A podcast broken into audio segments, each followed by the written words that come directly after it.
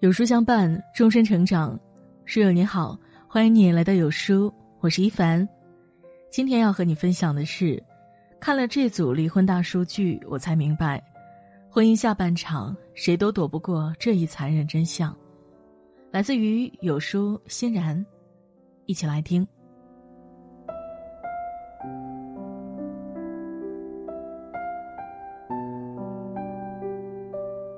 前几天，疫情后上海离婚预约爆满的消息冲上了热搜，引发商业网友热议。记者调查发现，多地一个月内的离婚登记已基本约满。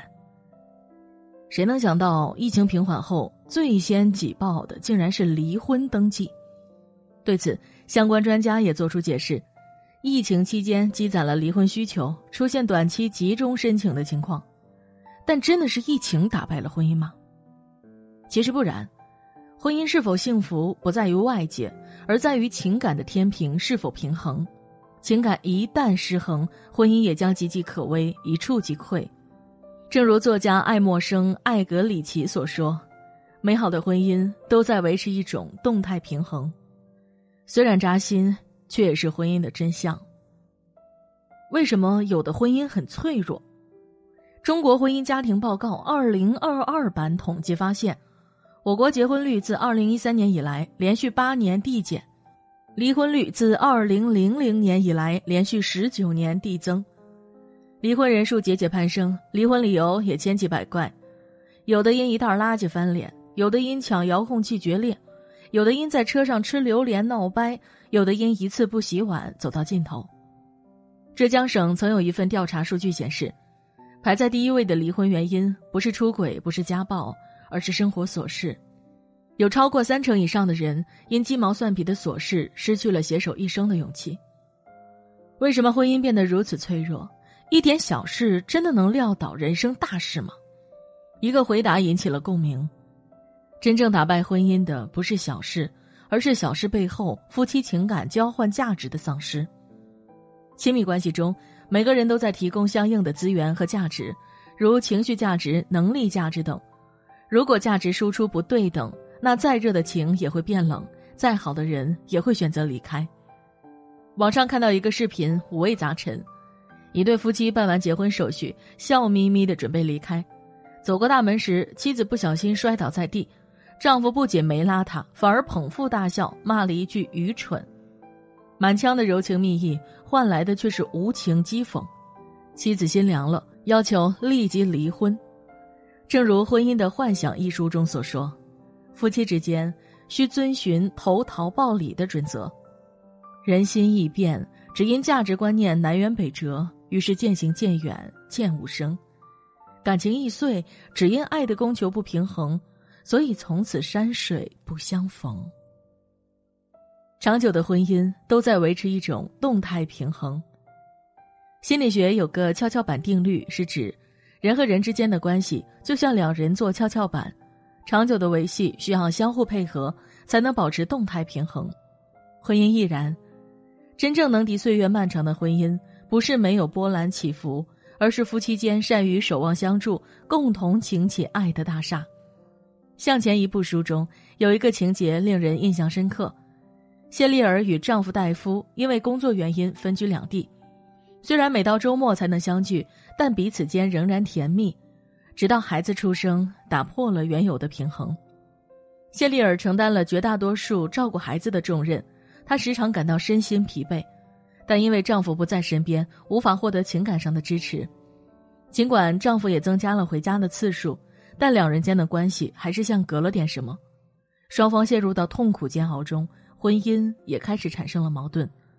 直到戴夫牺牲掉原来的工作环境，来到家附近的地方工作，两人的关系才慢慢恢复宁静。可是，随着孩子渐渐长大，洗衣做饭、陪伴接送、料理家务等琐事剧增，夫妻间主内主外的分工模式越来越难以维系平衡。戴夫便主动承担起了更多的家务，他们没有刻意对半分担，而是根据各自工作时长和日程弹性分工合作。谢丽尔说：“要维护这样一种脆弱的平衡，需要不停的沟通，保持坦诚和宽容。确实，真实的婚姻中有太多人性的考量和生活的琐碎，所谓平衡不过是一场取舍，是夫妻之间在求同存异中不断磨合，互相有商有量，感情才能经得风，立得雨，彼此有进有退，婚姻才能扛住苦，克住难。没有完美的婚姻，只有更好的平衡。到了一定年纪，终于明白。世间没有完美伴侣，也没有完美婚姻，激情渐退，感情归于平常，是每段婚姻必经的阶段。加上柴米油盐的琐事，夫妻之间很容易滋生矛盾，稍不留神，生活就像过山车，在忽上忽下中失去了平衡。要想婚姻永葆生机，最重要的是用爱的能力经营婚姻的天平。正如心理学咨询师陈海贤所说的。爱不是一个名词，不是一种感觉，而是一个动词，是一系列的行动。学会爱，付出爱，从而感受爱，获得爱。一，共担责任，用创业的心态经营婚姻。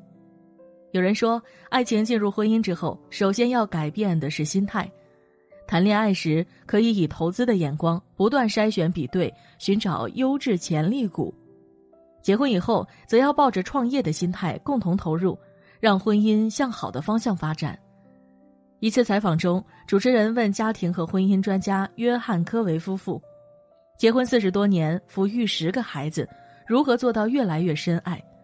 他们异口同声地说：“在一起做最好的搭档，不管是养育孩子，还是家庭琐事，亦或是遭遇变故，他们从不逃避，而是永远手拉手，互相支持。”我们共同分担，从不觉得辛苦；我们互相鼓励，从不觉得孤单。婚姻中最美的情话，不是“我爱你”，而是在一起。二目标一致，你知我的辛苦，我懂你的坚持。婚姻最好的模样是两人目标一致，一起向前。综艺节目《妈妈咪呀》中，歌手冷漠和妻子杨小曼的爱情故事感动了很多人。两人都是音乐发烧友。心中都有一颗炙热的音乐梦，为了发行第一张专辑，他们花光了所有积蓄，还欠了不少外债。可这张专辑无人问津，当时除了彼此，没有人看好他们的未来。两人最窘迫时，口袋里仅有十元钱，但他们谁也没有放弃梦想，而是互相鼓励，朝着既定的目标努力前行。苦熬三年后，他们终于迎来春暖花开，两人的音乐之路也越走越顺。想起《小王子》中的一段话：“爱不是两个人互相凝望，而是两个人朝着同一个方向望去。只要步调相同，即便路途坎坷，也能在相互理解中遇难弥坚。只要目标一致，纵然岁月磨人，终将在携手并进中温情相守。”三，共同成长，用更好的我成就更好的我们。婚姻的意义是什么？非常赞同一个回答：用更好的我成就更好的我们。的确，幸福的婚姻不是搭伙过日子，而是互相陪伴，共同成长。就像舒婷说的：“每一阵风过，我们都互相致意。你有你的铜枝铁干，我有我红硕的花朵。”电视剧《新居》中，顾青瑜和施源彼此倾心二十多年，最终却分道扬镳。看似是生活的阴差阳错，其实是因为两人的成长不同步。顾青瑜不再是当年的傻白甜，他能力卓然，事业有成，见识过更广阔的世界；而诗媛却在生活的捶打下失去自信，变得怯懦，在患得患失中迷失了自我。他的思维和格局早已跟不上顾青瑜的步伐。世上没有永久的婚姻，只有共同成长的夫妻。婚姻中，如果一个人阔步向前跑，另一个却缓慢爬行，最终只能是各自安好。唯有共同成长，婚姻才能奏出和谐乐章。诗人余秀华说：“任何两性关系的本质都是有所图的，爱情也好，婚姻也罢，本质上就是人和人合作，需要在双方之间寻找平衡点，有平才能比翼双飞。”齐头并进，长久失衡很容易渐行渐远。